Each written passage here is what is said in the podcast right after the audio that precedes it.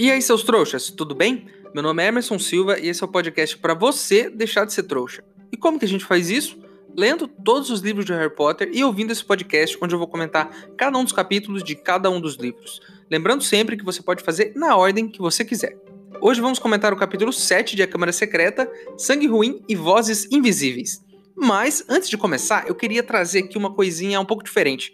Algo que eu não costumo falar aqui nos podcasts, mas é eu acho que vai ser interessante para a gente continuar lendo. É, eu queria falar sobre um conceito chamado arma de Chekhov. O que, que significa isso? É algum elemento, personagem ou algum fato que acontece na história e que lá na frente, no decorrer dessa história, ele vai ser importante. Então é um elemento que está aqui no começo que às vezes não tem importância nesse momento, mas que lá na frente vai ser uma coisa que vai fazer muita diferença. Então, eu só queria colocar esse, esse contexto aqui de arma de Chekhov, que é até oposto né, do, do Deus Ex Machina, porque o Deus Ex Machina é quando o objeto aparece do nada, sem explicação. É, eu queria colocar esse conceito porque isso acontece muito nos livros de Harry Potter. Inclusive, tipo, dentro do mesmo livro, né, você tem um objeto no começo e ele fica importante no final, e você tem isso entre livros. Então, uma coisa que é importante no primeiro livro não é importante no primeiro livro, lá no final ela pode ser importante. Então, assim, é, só queria colocar isso aqui porque eu acho que é legal, tá cheio disso nesses livros, e pra gente também ficar de olho, porque eu acho que pode enriquecer a nossa leitura.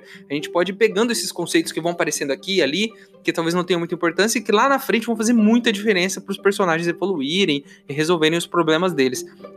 É tipo, vamos colocar aqui uma coisa bem básica. Por exemplo, no primeiro livro, a gente vê o Harry e Rony jogando xadrez de bruxo no começo do livro. Lá no, mais, quase no meio, ali no comecinho, e a gente vê que o Rony é muito bom, que ele sempre ganha.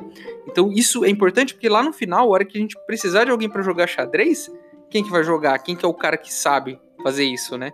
Então eu acho que isso enriquece tudo que a gente tá, tá comentando aqui.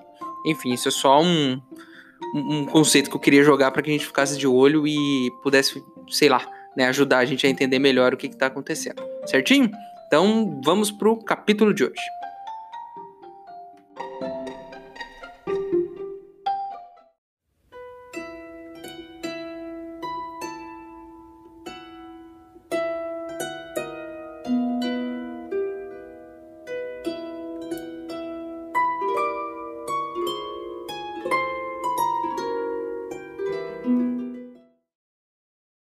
Pessoal, tem um cara super gente boa lá da Travessa do Tranco que me mandou uma carta dizendo que dá para comprar uns itens mágicos 100% confiáveis e livre de maldições, por um preço bem baixo mesmo. Se você quiser ajudar, o link para apoiar tá aqui na descrição do episódio. Lembrando que se você não puder ou não quiser, não tem problema. O mais importante é você continuar aqui com a gente, ouvindo o podcast para deixar de ser trouxa.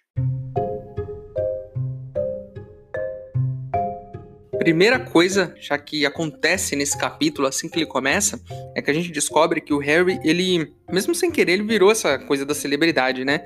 Ele não tá afim. No primeiro livro ele era também, né? Porque ele era o menino que sobreviveu e tudo mais. Nesse livro, ele tem o Lockhart no pé dele por um outro motivo, porque ele já é um cara famoso e ele acha que o Harry quer ser tão famoso quanto ele, né? Ele é um cara que tem cego lá em cima e ele quer meio que dar conselhos pro Harry. E além disso, a gente tem aquele menino Colin Creevy lá, que é um menino novo, ele é de família trouxa, e ele é fascinado pelo Harry, fica seguindo ele o tempo todo. E o Harry fica fugindo disso tudo, porque ele não quer isso pra vida dele. Esse capítulo já começa com essas questões, o Harry fugindo de todo mundo, né? E, e aí ele acorda numa, numa manhã lá e o treinador, o técnico de quadribol, chama eles para treinar. E aí ele diz que nenhum time tá treinando e tudo mais. E aí esse menino Colin já aparece e já começa a seguir o Harry por, por, toda, por toda a escola, né?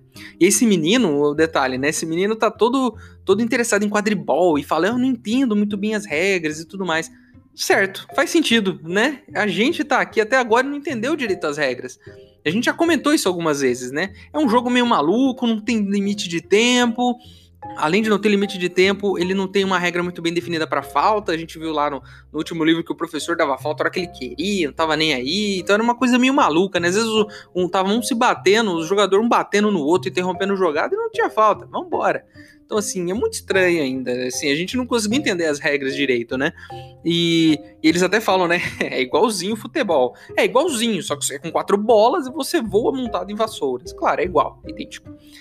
Aí um detalhe aqui, né? Eles estão lá no treinamento, estão lá treinando, vendo as táticas, né? E o Olívio, que é o técnico, tá lá, passando as táticas. Ó, oh, você vai por aqui, você vai por ali, faz o desenho no quadro lá, né? E, e, e aí ele, ele mostra tudo, e aí o Harry e os, e os outros jogadores também, eles estão lá ouvindo ele falar de tática. Meu, a cabeça deles tá em outro lugar. Os caras acordaram, é sábado. Os caras acordaram de manhã, no sábado, e tá o cara lá escrevendo em lousa, passando um monte de tática, sabe? e, e assim, eu já passei por isso às vezes você tá numa conversa e a pessoa começa a falar e você tá até ouvindo, mas no meio da conversa sua cabeça vai embora. Enquanto a, a, pessoa tá falando ali, sei lá, sobre o final de semana dela, você já tá num momento que você já tá pensando, putz, será que o Ministério da Magia sabe realmente quando o menor de idade faz mágica? Será que eles rastreiam a pessoa? Você vai, sua mente vaga, sua mente vai para fora do assunto. Né? E o Harry tava nisso aí, o Harry tava, ó, o Harry tava fantasiando com o café da manhã, que ele não tinha comido ainda.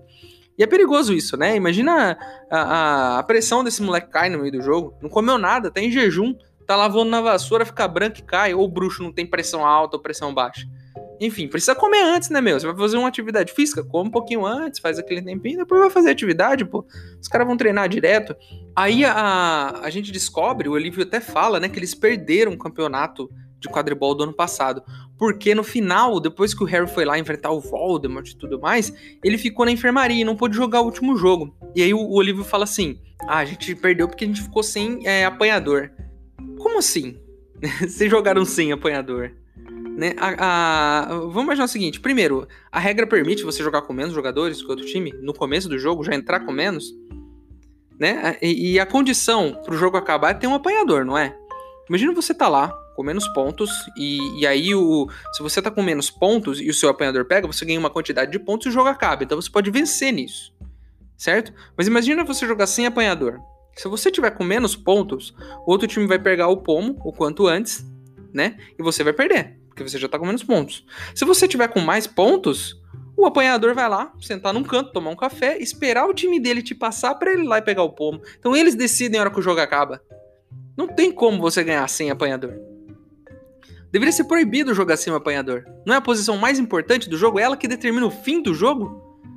Então, assim, imagine então no caso de muito específico dos dois times estarem sem apanhadores. O jogo dura para sempre? Né? Não vai acabar nunca, porque o apanhador tem que pegar o pomo. Então, assim, eu já disse, as regras não fazem sentido. A gente precisa trabalhar melhor nessas regras, hein? Vocês precisam montar uma comissão lá e pensar melhor nas regras desse jogo. E eles estão treinando lá, né? E o tal do Colin, o Colin Creevy senta lá na, na, arquibancada e fala: Harry, olha pra cá, faz uma pose, eu vou tirar uma foto de você. Pô, chato, né, velho? Chato pra caramba esse moleque.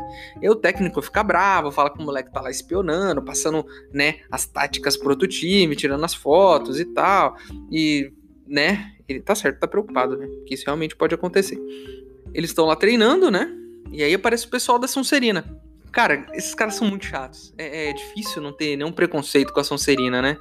É difícil. O livro, o livro pega nessas questões o tempo todo, faz a gente ficar com um pouco de ranço dos caras. Eles chegam lá e aí eles falam assim: ah, o professor Snape autorizou a gente a treinar aqui. Não importa se estão treinando, o professor Snape autorizou a gente. Primeira questão: qualquer professor pode dar autorização para o treino? Imagine se todos os times então conseguissem autorização ao mesmo tempo né? Porque o Snape deu autorização. Quem que deu autorização pra Grifinória? Não foi o Snape. O Snape nunca daria autorização. Foi outra pessoa. Então, assim, os bruxos precisam se organizar. Porque, assim, as autoriz autorizações têm que vir de um lugar só. Porque senão virar uma bagunça. Sei lá, a professora de Volt aqui dá autorização para voarem, né? Imagine se isso acontece no mundo dos trouxas. Imagina, imagina você reserva lá o salão para fazer a festa de aniversário do seu filho de 5 anos. E aí você descobre que ao mesmo tempo outra pessoa reservou para uma festa de 60 anos. E aí, que bagunça que vai ser essa? Qual é a música que vai tocar? Vai ser Jovem Guarda ou vai ser Galinha Pintadinha? Ou vai tocar os dois ao mesmo tempo? Não dá, gente, tem que organizar. Tem que ser assim, ó. Uma, um professor só dá autorização, anota no caderninho, o dia que um time treina, o outro não treina, senão um vai ver o que o outro tá fazendo. Não faz sentido isso. o Draco conseguiu, enfim, virar apanhador. Lembra que ele tava chorando lá atrás? Na, na, quando ele tava com o pai dele lá na, na, na, loja lá de horrores? Então, ele tava lá chorando. É, o Harry melhor que eu, a vassoura dele é melhor, ele é apanhador. Então, ele conseguiu. E a gente descobre como ele conseguiu. O pai dele comprou vassouras novas, a Nimbus 2001, que né, o do Harry é Nimbus 2000, a dele é 2001, é um ano acima, que a dele é melhor. Que a, o time todo agora tem Nimbus 2001. E o cara comprou a vaga dele no time. Isso é muito ridículo. É como. É como se. Vamos imaginar o seguinte: é como se eu tivesse um pai rico. Eu, né? Que sou um cara sem nenhum tipo de habilidade para futebol e, e nenhum, nenhum porte físico, eu tô acima do peso, inclusive, não tenho habilidade nenhuma. É como se o meu pai, que fosse rico, fosse lá, comprasse bolas e Gatorade pro time todo e deixassem eu entrar num time profissional de futebol por causa disso. Tá certo, eles vão ter as vassouras melhores. E é, é claro, é, então, só, só que isso, isso funciona para futebol, olha só, eu fui, eu fui bobo agora, eu comparei com futebol. Mas eu já zoei que não faz sentido porque não é igual ao futebol. O maior motivo de, de, de quadribol não ser igual ao futebol é que é um, um esporte injusto, né? O equipamento, por exemplo, não é padronizado. Na Fórmula 1, por exemplo, os carros são diferentes, mas existe uma certa padronização, tamanho disso, daquilo, como pode ser aquilo, aquilo. Mas o quadribol não. O quadribol, você pode ter a melhor vassoura do mundo e outro cara jogar com, com, a, com a mesma vassoura que eu uso para varrer minha casa aqui. Então, assim, não vai rolar. É a mesma coisa que você pôr uma Ferrari pra disputar corrida com Fusca. Não faz sentido isso. Mais uma regra estranha do quadribol: as vassouras não são padronizadas. A Hermione vai lá e fala: Ah, você só vai jogar porque você comprou a vaga. Muito bom, Hermione, você está certa, só vai jogar porque comprou a vaga. Mas aí, né, enfim, eles decidem lá como é que eles fazem. Porque agora, se todo mundo vai ter Animes 2001 que é melhor, talvez eles ganhem o jogo, porque eles têm vassouras melhores. Porque o jogo não é padronizado.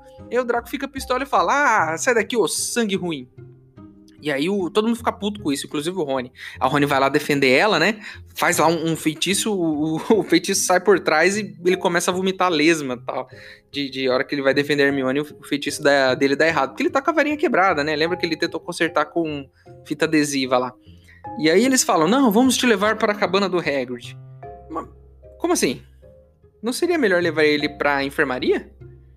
Imagina que você quebra um braço, você tá jogando bola na escola, você quebra um braço.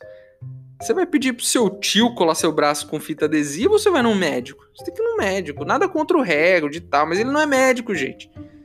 Você tá vomitando lesma, você vai pro Hagrid? E a maior prova de que ele não sabe o que está fazendo é que ele fala assim pro Rony, o Hagrid. Ah, toma esse balde aí, vai vomitando. Uma hora isso passa.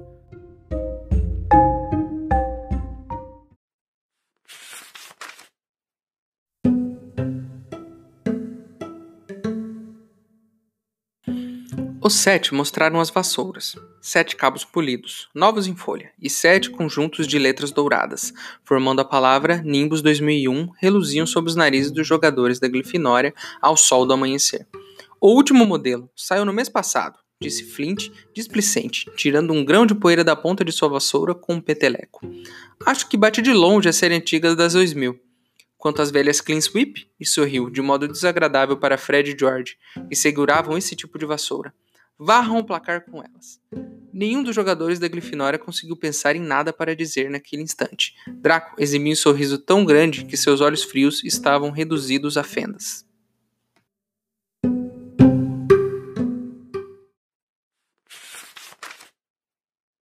Ei, seu trouxa, se você está curtindo o podcast, não se esqueça de deixar uma avaliação na ferramenta que você estiver ouvindo, caso ela tenha esse recurso, é claro. Assim o programa ganha uma moral e chega ainda mais trouxas como você.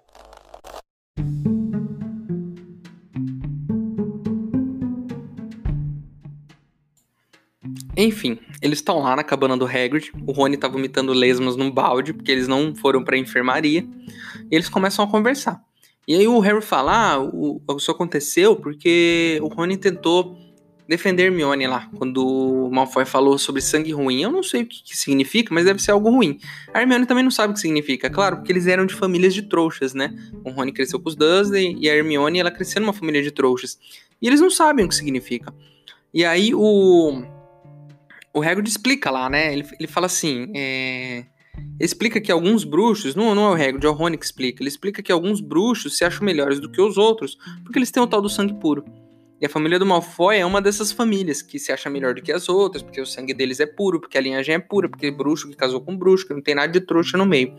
E aí o Hagrid fala que Hermione é incrível mesmo sendo trouxa, e que isso não faz diferença nenhuma. E é verdade. Eu já falei isso algumas vezes. Sem Hermione, não teria Harry Potter e a Câmara Secreta. A gente teria parado na Pedra Filosofal. Não teria mais livro. Né? Eles teriam morrido no primeiro sem ela. E o Rony até explica uma coisa que é bem interessante. Ele diz assim: se não fossem os bruxos casarem com trouxas, é, a gente estaria extinto, não teria mais bruxo, porque a gente era, tinha um número muito pequeno. Então os bruxos foram começando a se casar com trouxas e aí sim a gente aumentou a população dos bruxos e tal. E faz sentido, e é por isso que tem né, tanta gente mestiça e tudo mais, porque houve essa mistura lá no começo. Mas não, tem gente que se acha melhor porque tem sangue puro. Esse livro vai abordar esse tema, e é um livro importante. Ele coloca vários conceitos que vão ser muito importantes para os outros livros, né? Esse conceito do sangue ruim, por exemplo.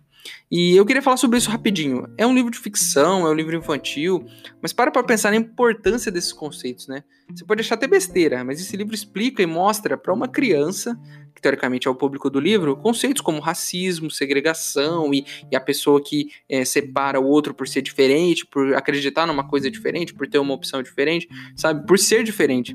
Então, assim, não é um livro bobo, é um livro que traz coisas importantes para debate. É claro, na cabeça da criança às vezes isso leva tempo para virar realidade, para ela entender o que, que é, mas esse livro aborda isso e mostra que não faz diferença se a outra pessoa é diferente, sabe? Né? A Hermione é, é teoricamente não é é, sangue puro, mas ela é melhor que qualquer um.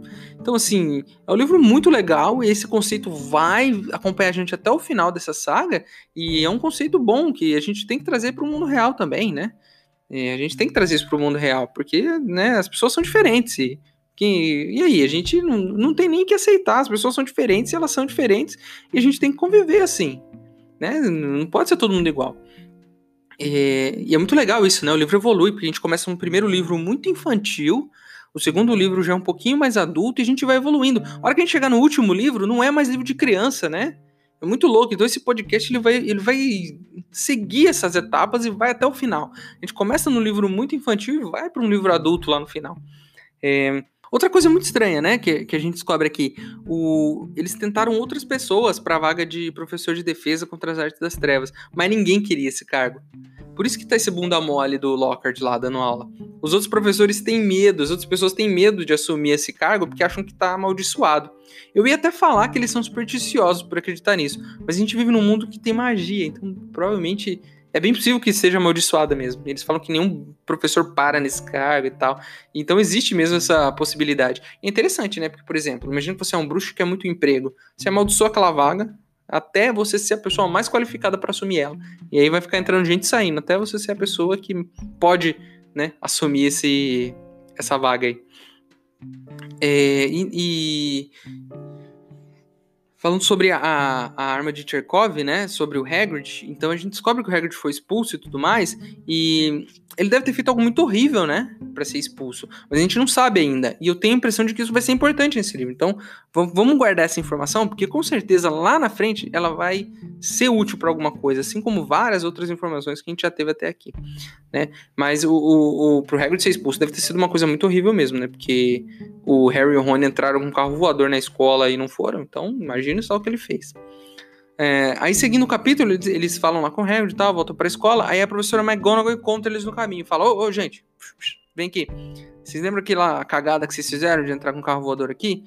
Agora vocês vão ter que ir pra detenção por causa daquilo. Eu falei que ia ter detenção. E o que, que vai acontecer? Será que eles vão pra floresta proibida? Será que eles vão ser pendurados pelos calcanhares? Será que eles vão ter que dar um banho num dragão? Não, não vai. Estranhamente não. O Rony vai ter que polir troféu e o Harry vai ficar lá ajudando o Lockhart a responder carta de fã. Só isso. Por que, que eles não puliram o troféu no ano passado? Por que, que eles tiveram que ir pra floresta onde tava uma criatura matando unicórnios? Por quê? Então, assim, esses professores de Hogwarts são malucos, né? O ano passado, eles saíram no, do quarto à meia-noite e tiveram que entrar numa floresta com um ser maligno. Agora, nesse ano, eles invadiram a escola com carro e não, tá beleza, vocês só vão lá polir troféu e você, Harry, vai ajudar a preencher carta lá. É, lembrando que é sábado, então a detenção é no sábado. Aí o Harry vai lá à noite para a sala do Lockhart, né? E a tarefa dele, resumindo, é basicamente o seguinte: o Lockhart vai responder as cartas dos fãs e o Harry tem que ajudar a preencher os endereços que são os endereços dos fãs para onde vão as cartas. Por quê? É claro que isso é uma detenção, mas não existe magia para isso? Não tem uma pena que vai lá e preenche o endereço? Né? É claro que eles querem punir o Harry, fazer ele ficar cansado, escrevendo. Mas assim, podiam dar outra punição para ele. Podia deixar uma pena lá escrevendo e fazer ele, não sei, outra coisa. Hum, só fiquei com esse pensamento. É, e mais uma vez eu digo, nós trouxas estamos na frente, porque a gente pode ir lá no computador, pedir para ele imprimir os endereços pra gente, a gente cola e envia a carta. Se bem que ninguém mais envia carta, porque a gente tem WhatsApp. Então, ele poderia só mandar uma mensagem de WhatsApp para os fãs, um áudio, grava um áudio manda igual para todo mundo, faz uma lista de transmissão. Mas não, tem que fazer uma por uma. Aí o, o, Harry tá lá na sala com ele, preenchendo os endereços das cartas, ele começa a ouvir vozes, vozes malignas, né? É, talvez ele tenha cheirado tinta demais e tenha ficado doidão. Mas é uma voz bizarra, dizendo que vai matar a pessoa, que vai zoar com ela, que não sei o quê. Que... E, e é uma voz esquisita, né? E é preocupante esse negócio de ouvir, ouvir vozes, né? Se você em algum momento ouvir uma voz no seu ouvido falando coisas como a que eu estou falando agora, lembre-se de uma coisa. Isso aqui é um podcast. Você não ficou maluco. Você ainda pode pausar isso aqui se você quiser. Então essa voz que está na sua cabeça, felizmente, não vai te dizer para fazer nada maligno.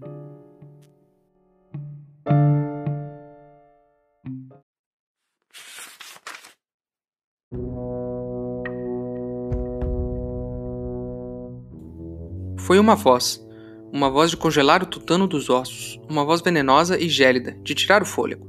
Venha, venha para mim, me deixe rasgá-lo, me deixe rompê-lo, me deixe matá-lo. Harry deu um enorme pulo e, com isso, fez aparecer um enorme borrão na rua de Verônica Smedley. Que? exclamou em voz alta.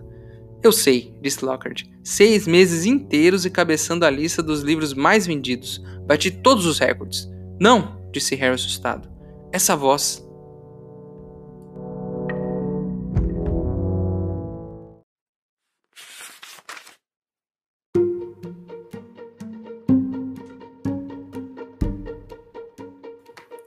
É isso, terminamos mais um capítulo, capítulo muito importante. A gente, né, ouviu falar pela primeira vez sobre os sangues ruins. Eu não lembro de ter ouvido falar sobre esse termo em outros livros, né?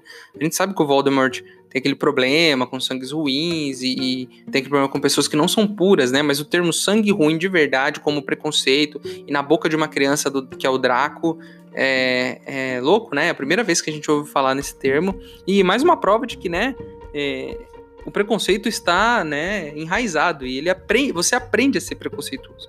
Porque se o Harry tivesse, se o Malfoy tivesse sido criado em outra família, talvez ele não tivesse essa mentalidade. Então assim, ele é só uma criança, então a culpa é de quem ensinou essas coisas para ele. É... Mas esse foi o capítulo de hoje. A capa do episódio foi desenhada pelo M.S. Corley. É... Se você não gostou de alguma coisa que eu disse, tem algo a acrescentar ou alguma informação a mais, o nosso e-mail é e-maildostrouxas.gmail.com. Certo? Se o e-mail for bom, eu leio ele aqui. É isso, né? Certinho? vejo vocês então no próximo capítulo.